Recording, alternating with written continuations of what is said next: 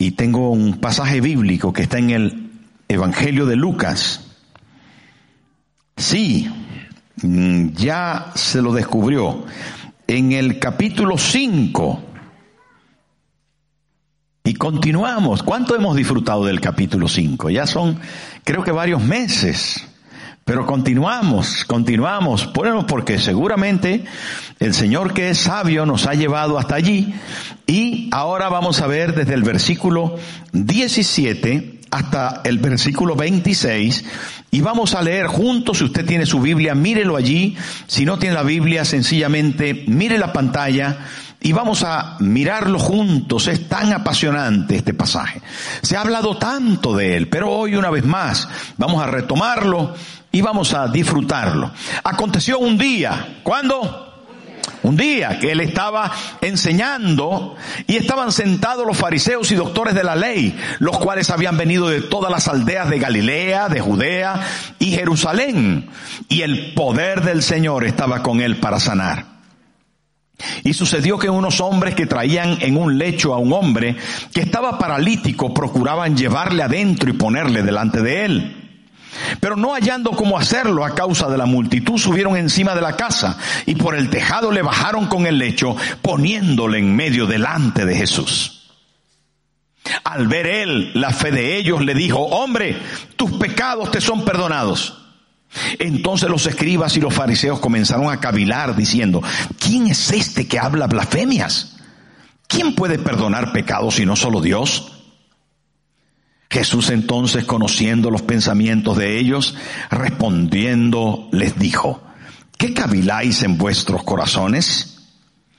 ¿Qué es más fácil decir, tus pecados te son perdonados o decir, levántate y anda?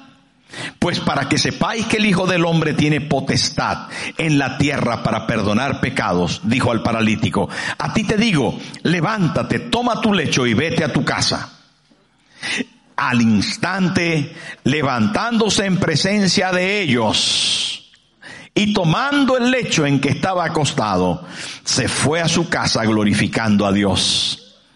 Y todos, ¿cuántos? Sobrecogidos de asombro, glorificaban a Dios y llenos de temor, decían, hoy hemos visto maravillas. ¿Cuántos quieren ver maravillas hoy? Estése atento. Este pasaje es desde luego un pasaje cautivador, es un pasaje apasionante. Lo hemos escuchado tantas veces en, en, las disertaciones, en la palabra de Dios. Y la verdad es que es un pasaje hermoso, grande, espectacular, profundo. Es un pasaje que nos llena de asombros y que tiene tantas verdades contenidas, dignas todas de ser mencionadas, de ser eh, eh, aprendidas, de profundizar. Un pasaje de verdad eh, cautivador porque tiene diferentes ángulos donde mirarlo. Pero evidentemente el centro donde todos los ángulos deben confluir es en el Señor Jesús. ¿A que sí? usted estará de acuerdo conmigo en decir que el centro de la Biblia y que el centro de este pasaje, la grandeza de él se encuentra en el Señor Jesús. Y juntos lo vamos a ver y lo vamos a ver porque él quería enseñar. Es evidente que la gente se agolpó. Su fama, como hemos dicho en algunos pasajes anteriores, iba creciendo. La pesca milagrosa de, de, de, había sido extraordinaria. Los peces llenaron dos barcas. El leproso fue curado de una manera sorprendente, al instante también. El poder de Dios estaba sobre él para sanar, pero él estaba enseñando, enseñando, porque si algo necesita el ser humano, también es sanarse en sus conceptos en sus ideas cerradas al, respecto perdón, de lo que los maestros de tiempo han estado enseñándonos. Entonces necesitamos, hermanos, ser sanados. Sanados en nuestra, en nuestro físico, también en nuestras emociones, sanados en nuestros conceptos, en nuestra manera de vivir, sanados, hermano, en muchas áreas de nuestra vida. La sanidad que Jesús brinda es absolutamente completa, total. Y ahí estaba Él para enseñarnos, para sanarnos, para levantarnos. estaban con él, como les dije, esa tremenda multitud, porque era incontenible su fama. Le había dicho al leproso, no se lo digas a nadie, pero ¿quién iba a impedir que su familia le viera nuevamente en su casa? Que el sacerdote dijera algo pasó, que por donde caminaba era un testigo poderoso. Los discípulos le seguían y estaban apasionados por lo que veían en Jesús. La multitud estaba ahí y lo mejor es que no solamente el vulgo, la gente de los pueblos, sino que también todo estaba llegando a niveles más altos, a los religiosos. Dice la palabra a los fariseos y a los doctores de la ley, que eran escribas en este caso. Jesús estaba en Capernaum, dice Marcos que había llegado como a su casa y aquella era la sede donde su ministerio en Galilea se iba a adaptar. Él estaba allí y desde allí comenzó a tratar, a trabajar, a hacer milagros, a funcionar desde esa sede que llamó su casa. Se dijo que estaba en casa, dice el evangelista Marcos. No obstante, hermano, en este momento les dije que habían llegado allí los fariseos y los escribas o doctores de la ley. Aquí había, ¿A qué habían venido? Tenían mucha inquietud por saber si Jesús lo estaba haciendo bien o no. La verdad es que estaban esperando con toda la fuerza que no lo estuviera haciéndolo bien para juzgarle, para condenarle, para decir, este es un culpable de uno de los términos que utilizaban más y de forma continua. Este es culpable de blasfemia. Hoy vamos a ser como los fariseos en algún momento, como los doctores de la ley, y vamos a decir blasfemia, porque así decían, cuando alguien estaba haciendo una exposición y cuando alguien se equivocaba o cometía algunos errores que ya los voy a mencionar, los fariseos decían blasfemia. Y vamos a hacer hoy el teatro. Porque la primera cosa que era digna de blasfemia era si alguien hablaba mal de la ley de Dios. Si alguien decía alguna cosa contraria a la ley de Dios, los fariseos decían, estos fariseos tenían, estaban en ayuno. Si alguien hablaba mal de la ley de Dios, pero en segundo lugar, si alguien hablaba mal de Dios, se atrevía a maldecir a Dios o se atrevía a alguna cosa a criticar a Dios, en algún momento los fariseos decían,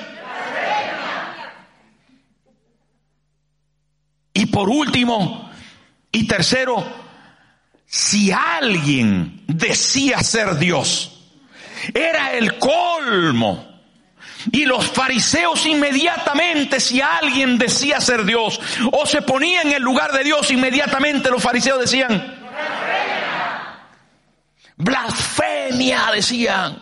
¿Por qué? Porque estaban expectantes para cuidar, ¿verdad? Lo que ellos creían que era la santidad. Por eso fariseo quiere decir apartado, excluido del resto. Se sentían santísimos, se sentían que eran lo mejor, no se relacionaban con la gente porque a todos los demás los tenían en menos. Eso era el mundo de los fariseos y también de los escribas. ¿Saben, hermanos? Todo esto llevó a Cristo a ser juzgado y condenado por blasfemo. Sí, al final de los evangelios, es el sumo sacerdote quien decreta que por blasfemia, por decirse ser igual a Dios, es condenado a la cruz. Cuando el juicio llega al final, dice, porque se dice ser Dios, es condenado. Pero solo decía ser Dios. Solo Jesús, hermano, tenía una idea de eh, usurpación al trono de Dios. Porque él nunca habló en contra de Dios, así que no era culpable de, blasfemia por eso. Tampoco habló en contra de la ley de Dios, siempre la aplaudió, la alabó y hasta la cumplió completamente. Pero queridos amigos, cuando llegó al tercer punto, y más importante que podía ser condenado, entonces él se hizo igual a Dios. Porque lo era. Ahora, como él estaba enseñando, en este pasaje encontramos la esencia clave de una de las más importantes enseñanzas de Jesús en el Nuevo Testamento. Y está hablando de quién es Él. Y se otorga el título de Jehová del Antiguo Testamento en tres oportunidades. La primera cosa, hermanos, que encontramos aquí, hablando acerca de Jesús, que Jesús tenía poder para conocer. Poder para conocer. Él sabía Mire, cuando trajeron el, el, paralítico, los amigos y el mismo paralítico descubrieron el techo. ¿Saben qué hizo Jesús? Dice, al ver Jesús la fe de ellos, él supo que tenían fe. Se dio cuenta. Bueno, tal vez era fácil darse cuenta por causa de los hechos, de que estaban saltando todos los obstáculos. Y para cualquiera que salte los obstáculos, seguramente será por fe, porque se estaban acercando a Jesús. Bueno, pero vale la pena destacar de que sinceramente Jesús vio en ellos fe. Y la fe no siempre se ve en todas las acciones, pero si Jesús vio fe es porque la tenían. Ahora hay un segundo elemento que nos hace saber que Jesús conocía lo que había dentro de las personas. Tenía omnisciencia, capacidad divina para entender y saber lo que hay dentro de las personas. ¿Dónde lo encontramos? Allí está. Conociendo entonces los pensamientos de ellos. Mirar el versículo 22. Jesús entonces, conociendo los pensamientos. ¿Quién puede conocer los pensamientos? Mire, si yo le pregunto a usted, ¿qué estoy pensando? A ver, ¿alguien me puede decir lo que estoy pensando ahora? tengo en la mente algo, a menos que usted sea Dios, usted va a saber que yo estaba pensando en un perro verde. Estaba pensando mientras que le decía, voy a pensar en un perro verde. ¿Y saben qué? Solo Dios conoce los pensamientos. Y Jesús conoció los pensamientos. Y lo dice ahí, conociendo los pensamientos de ellos. Él sabía. Hermano, Dios conoce los pensamientos. Ay, pastor, no me diga eso, que yo a veces pienso muy mal. Yo a veces pienso mal del jefe, pienso mal de mi esposa, de mi esposo, pienso mal de, del vecino, de la vecina. Pastor, y hasta de usted alguna vez he pensado mal. No te preocupes, hermano. Dios conoce tus pensamientos. Puede que te avergüence, que Dios conozca tus pensamientos. Pero hay posiblemente razones para dejarte conocer. Y que Dios conozca no solamente tus fortalezas, sino también tus debilidades. ¿Sabe qué dijo el salmista David? Se quitó la chaqueta y, el, y se abrió la camisa y dije, dijo, examíname, oh Dios, y conoce mi corazón. Pruébame y conoce mis pensamientos. Y ve si hay en mí caminos de perversidad. Mírame bien. Por favor, mírame bien. Y mírame tal como yo soy. Algunas veces somos capaces, hermano, de abrir nuestro pensamiento y expresarlo y decir, Señor, he pensado esto y esto otro. Y esa sinceridad, ¿saben qué? Agrada a Dios. Pero no te preocupes, Él conoce cómo eres, lo que hiciste esta mañana, lo que le dijiste a tu esposa, lo que le dijiste a tu esposo, lo que pensaste, lo que sentiste, lo que viviste. Es Jesús, es el Dios omnisciente, todo lo sabe, no le puedes esconder nada. El salmista también dijo, si voy a los montes, allí tú estás. Si bajo el valle, si voy al mar. Jonás quiso huir en el mar. Y saben que allí Dios estaba. No hay forma de esconderse de Dios. No hay manera de tapar las cosas delante de Dios. Estamos abiertos a sus ojos. Él nos conoce. Y Jesús conocía a los que estaban alrededor de Él. Les conocía, ¿saben por qué? Porque era Dios. Dios hecho hombre. Dios con nosotros. Tenía la capacidad de conocer los pensamientos. Pero no solo este, hermano, era el Dios omnisciente. Él sabía lo que había en el hombre, dijo Juan en el capítulo 2, versículo 25. Él sabía, Juan 2, 25. Mire la pantalla. ¿Qué espectacular esto. Y estamos hablando del Jesús que sabía las cosas. Y no tenía necesidad de que nadie le diese testimonio del hombre. Pues él qué? No me diga eso, pastor, me está descubriendo. Sí. Sí, él sabía lo que había en el hombre. ¿Y en la mujer?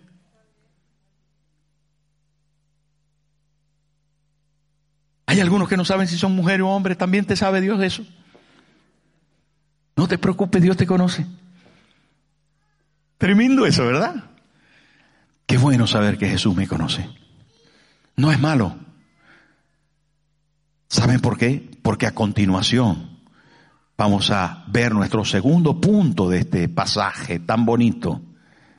Hermano, Jesús dijo, aquel paralítico que le trajeron, le dijo en segundo lugar, porque tenía poder para perdonar los pecados. No solo tenía poder para saber lo que las personas pensaban y eran, sino tenía poder para perdonar los pecados. Y Jesús le dijo a aquel paralítico, le dijo, tus pecados te son perdonados. Y allí los fariseos otra vez se llevaron las manos a la cabeza. ¿Y qué pensaron otra vez? Blasfemia, dice este. ¿Cómo puede perdonar pecados? Estaban pensando, si solo Dios perdona los pecados. Es verdad, Dios, solo Dios puede perdonar los pecados. Pero Jesús era Dios. Jesús era Dios hecho hombre. Y por eso se atrevió a decir eso. Y saben, hermano, en el Antiguo Testamento nosotros encontramos a ese Dios perdonador que vino a la tierra a perdonar nuestro pecado. Jesús quiso enseñarles que era Dios y que podía perdonarles. Es redentor frente a la ley. La palabra había dicho, el alma que pecare, esa morirá. Era la ley. Y Dios había dicho, hermano, pero sin embargo, yo amo a las personas y les voy a perdonar. Y este es la, un cordón rojo que cose toda la Biblia. A través de las páginas de las escrituras encontramos a un Dios que perdona. A un Dios que perdona. Hermano, mirar a Adán y Eva. ¿Quiénes los, quién los perdonó? Dios. En el Génesis capítulo 3 versículo 21 dice, y Jehová Dios hizo al hombre y a su mujer túnicas de pieles y los vistió. El término de vestir también se puede traducir como cubrir y acuérdese, acuérdese de ese término. Es kapar en el hebreo. Ese término de cubrir, de revestir, de abrigar, de tapar. Es importante en todo el Antiguo Testamento, pero es Dios quien proporciona todos los elementos para cubrir el pecado del hombre. El hombre no puede por sí mismo, por su propia cuenta, no puede encontrar nada que le perdone. Hermanos, somos culpables. La Biblia dice que no hay justo ni a uno. No hay quien entienda, no hay quien haga lo bueno. Todos se desviaron. Somos pecadores. Evidentemente hemos cometido faltas graves algunas veces. Dice, bueno, yo no, pastor, alguna mentirijilla también cuenta como falta grave. No, era una mentirita blanca. No hay blancas, todas son negras. No hay pecado venial y pecado mortal, hay pecado. En la Biblia nunca habla de pecado venial, ni de pecado mortal. No, cuando más habla de un pecado imperdonable por allí, pero que se interpreta de mil maneras erradas, la mayoría. Pero ¿saben qué, hermano?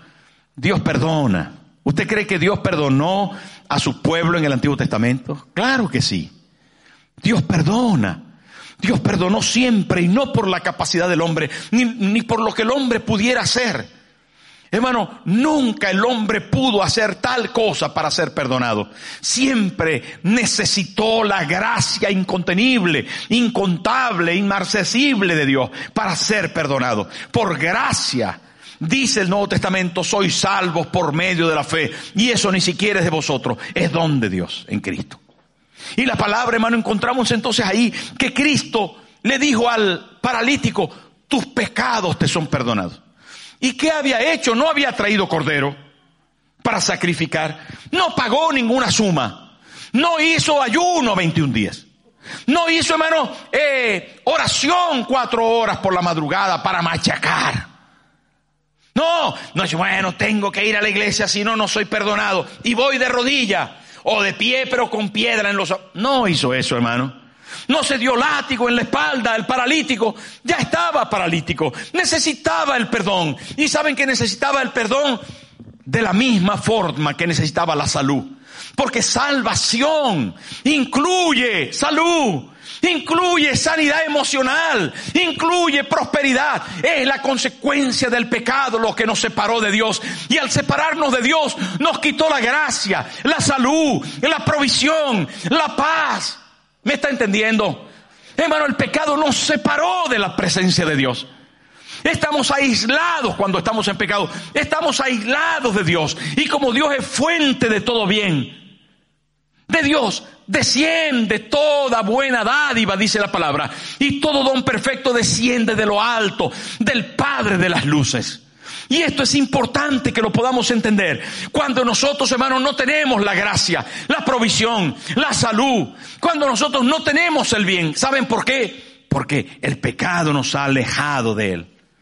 Nos hemos olvidado de Dios y le rechazamos.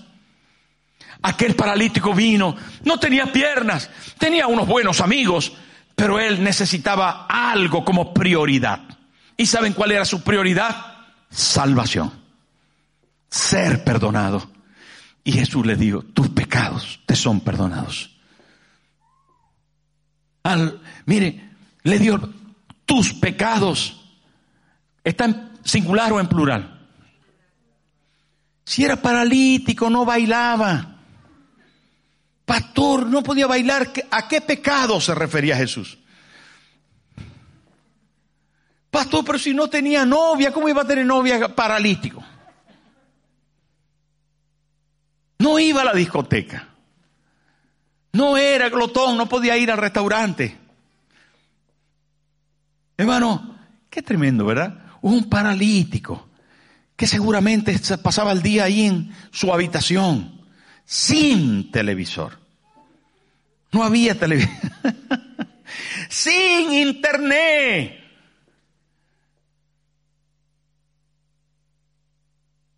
Pero sin embargo tenía pecados. Nosotros, hermanos, tenemos muchos más recursos para pecar. Y por lo tanto seguro que somos más pecadores. Pero igual que este señor, que no hizo nada más que ir y encima que Jesús descubrió que tenía pecados, le dijo, tus pecados te son perdonados.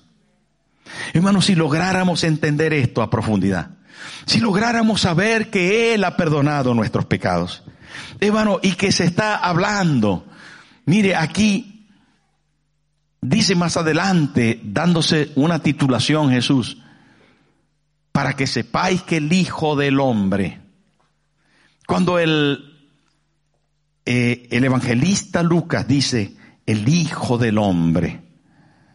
Mire, pues para que sepáis que el Hijo del Hombre tiene potestad en la tierra para perdonar pecados. Diga conmigo, Hijo de Hombre. Esto para los judíos sonaba muy claramente. Tal vez para nosotros es un poco difícil poderlo entender. ¿Por qué Jesús se llamaba Hijo de Hombre? Porque había una promesa antigua, una promesa muy antigua pero muy interesante, que no puedo dejar de mencionársela a ustedes que son de esta reunión y a los que están en la cámara. Tenemos que recordar que hubo una primera promesa de redención. Y la primera promesa en el Antiguo Testamento de redención, en el Génesis, dice, porque la simiente de la mujer, un hijo que nacerá de hombre, de mujer. Un hijo que nacerá de mujer. Ella pondrá el pie en la cabeza de la serpiente para vencer. Se va a levantar un hijo de mujer. La mujer ha sido engañada por la serpiente, pero se va a levantar un hijo de mujer que va a vencer y va a pisar la cabeza de la serpiente. Cuando Jesús menciona, hermano, más de 90 veces en el Evangelio, que es el, Él es el Hijo del Hombre, para los judíos le está recordando una antigua promesa de que un hijo de hombre, un hombre, un hombre Dios, vencería a la serpiente, vencería el pecado, vencería la desobediencia. Y he ahí, hermano, he ahí manifestando en sus primeros días de ministerio quién era él, el Dios hecho carne, el Dios hecho hombre que estaba venciendo al pecado y tenía la capacidad de perdonar. Él era Dios que perdona. Así que el diablo no tiene que decirte a ti, todavía estás en pecado. ¿Cómo pudiste haber hecho eso? Nadie tiene que decirte, ni tu esposa, ni tu esposo, ni tus amigos, cómo cometiste ese error. Aquella vez te fuiste detrás de aquella mujer. Aquel día me mentiste. Aquella vez te portaste mal. Tú, y hay gente que se encarga de escurcar en el pasado de las personas para traer una y otra vez el machacar tus faltas. Pero no te preocupes, que el Señor te perdona. Y tienes que tenerlo en cuenta, el Señor te perdona. Y si Dios te ha perdonado, hermano, Él se olvida de tus pecados. Toma tus pecados y lo echa en el fondo del mar. Y no se acuerda nunca más de ellos. Nunca más se acuerda de ellos. Es el diablo al que se le llama en la Biblia el acusador de los hermanos. Así se le llama en la Biblia al diablo, el acusador de los hermanos. No tenemos que acusarnos. No tienes que permitir que nadie te acuse. Tú cuando tengas alguna acusación, dices, Jesús me perdonó de mis pecados. He sido perdonado. Hermano, muchas de las cosas que nosotros sufrimos, muchas de las cosas que nos arrastran hacia el mal, es una conciencia culpable. Una conciencia culpable. Es insoportable una conciencia culpable. Pero Jesús le dijo a aquel paralítico, y, se lo dijo para que nosotros también hoy lo escuchásemos. Tus pecados te son perdonados. ¿Dice amén o no? Él llevó nuestro pecado. Y es poderoso. Si tú te merecías que te traspasaran las manos. Tú merecías que te traspasaran los pies con un clavo. Tú merecías que te metieran una lanza por el costado hasta llegar al corazón y te desangraras. Tú merecías que te coronaran con espina y te golpearan la cabeza con palo. Tú merecías que te escupieran. Sí lo merecías. Pero él dijo, yo lo sufro en tu lugar y te perdono. Esa es la realidad de nuestro Cristo planteada aquí. Un Cristo que era capaz de perdonar un Jesús capaz de perdonar. Él lo podía decir. Él tenía el poder porque era Dios. Él tenía el poder para hacerlo. Y saben, y lo quiso hacer de manera eterna. Por eso fue a la cruz. Para que nunca nadie en todos los tiempos, como un cordero perfecto y eterno, pudiéramos disfrutar de él hasta el día de hoy. Pero los fariseos estaban diciendo, se está haciendo igual a Dios. Blasfemia, blasfemia. Estaban pensando, estaban pensando, blasfemo. Este es blasfemia lo que está diciendo. Y Cristo conociendo los pensamientos de ellos, les dijo, ¿por qué caviláis en vuestros corazones? Wow. ¿Qué estáis pensando? No es más fácil decir tus pecados. ¿Qué es más fácil decir? ¿Tus pecados te son perdonados? O decir, levántate, toma tu lecho y vete a tu casa. Bueno, porque estaban pensando, este es muy fácil que diga, tus pecados te son perdonados. Y luego no sabemos lo que pasa adentro. Claro, él puede decir, tus pecados te son perdonados, pero ¿cómo sabemos lo que pasa adentro? ¿Cómo sabemos si de verdad perdona los pecados? ¿Y cómo sabemos esto? Y ahí donde entra nuestra tercera parte de un Jesús que no solamente conoce, que no solamente perdona los pecados, sino de un Cristo glorioso que sana nuestras enfermedades. Y he allí, hermano, las consecuencias del perdón de los pecados, la salud de Jesús en el corazón, la salud de Jesús en el cuerpo, la salud de Jesús en el alma, la salud de Jesús para nosotros. Y entonces le dice al paralítico, versículo 24, mirad lo que le dice, pues para que sepáis que el Hijo del Hombre tiene potestad en la tierra para perdonar pecados, dijo al paralítico, a ti te digo, levántate, toma tu lecho y vete a tu casa. Y eso sí había que verlo. Y eso era fácil distinguirlo.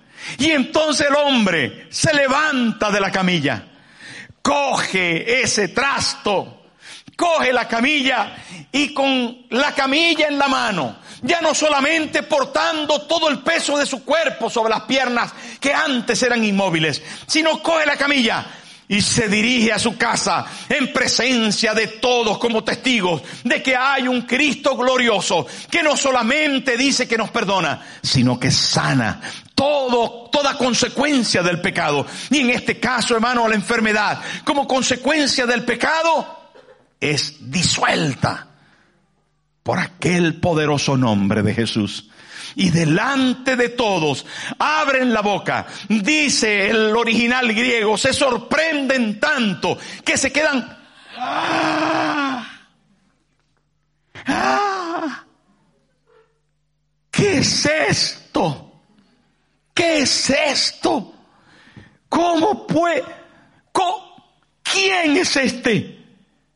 Y dice, hermano, se van hasta el nivel de decir, hoy verdaderamente hemos visto maravillas. Y comenzaron a decir, gloria a Dios, gloria a Dios, gloria a Dios. Ahí lo dice, y glorificaban a Dios. Lo glorificaba el que había estado paralítico y todos sobrecogidos de asombro glorificaban a Dios y llenos de temor Hermano, una cantidad de sentimientos les embargaron. Porque ante el poder sanador de Cristo ya no hay ninguna teoría. Ya no hay ninguna opinión. Ya no hay pensamiento que valga. La evidencia del poder de Cristo está aquí para demostrarnos una y otra vez que las consecuencias del pecado están cortadas porque Él nos ha perdonado. Amén o no? Tiene que decírselo a su hernia. Hay que decírselo a la columna, hay que decírselo al corazón, hay que decirlo a la cabeza, a las muelas. En el nombre de Jesús, el pecado ha sido cancelado y la sanidad de Dios está para mí. ¿Quién la necesita? ¿Quién la necesita? Diga fuerte yo. Jehová, nuestro sanador, se llama Jehová Rafa. Sí, en el Antiguo Testamento sanó sanó las aguas, sanó a las personas. Pero en el Nuevo Testamento Jesús es Jehová Rafa también. Él es poderoso sanador. Y aquel hombre, hermano, salió y dice, y llenos de asombro, llenos de temor, decían, hoy hemos visto maravillas. Hermano, es tan importante todos los detalles de este pasaje. Pero tenemos que inmediatamente que escuchamos que aquella gente dijeron, Hoy hemos visto maravillas. Mi pregunta es, nosotros queremos ver las maravillas de Dios en nosotros. Queremos tener a ese Cristo que conoce nuestro corazón. A ese Cristo que es capaz de perdonar nuestros pecados. A ese Cristo que es capaz hoy de hacer la maravilla de la sanidad que necesitamos en nosotros. Él está aquí. Y está aquí para ti. Ahora, déjalo que toque tu vida, que toque tu vida y profundice en el corazón para conocerte, para perdonarte. Necesitas perdón de tus pecados. Estás cargado en tu conciencia. Te sientes culpable. O tal vez tu cuerpo. Tu cuerpo a consecuencia de esa culpa, de esa falta de perdón, hoy está deteriorado. Él quiere sanarte. Él está aquí. Antes lo cantamos, lo llamamos y Él se mueve entre nosotros y lo vamos a volver a hacer. Un minuto más. Póngase en pie, por favor.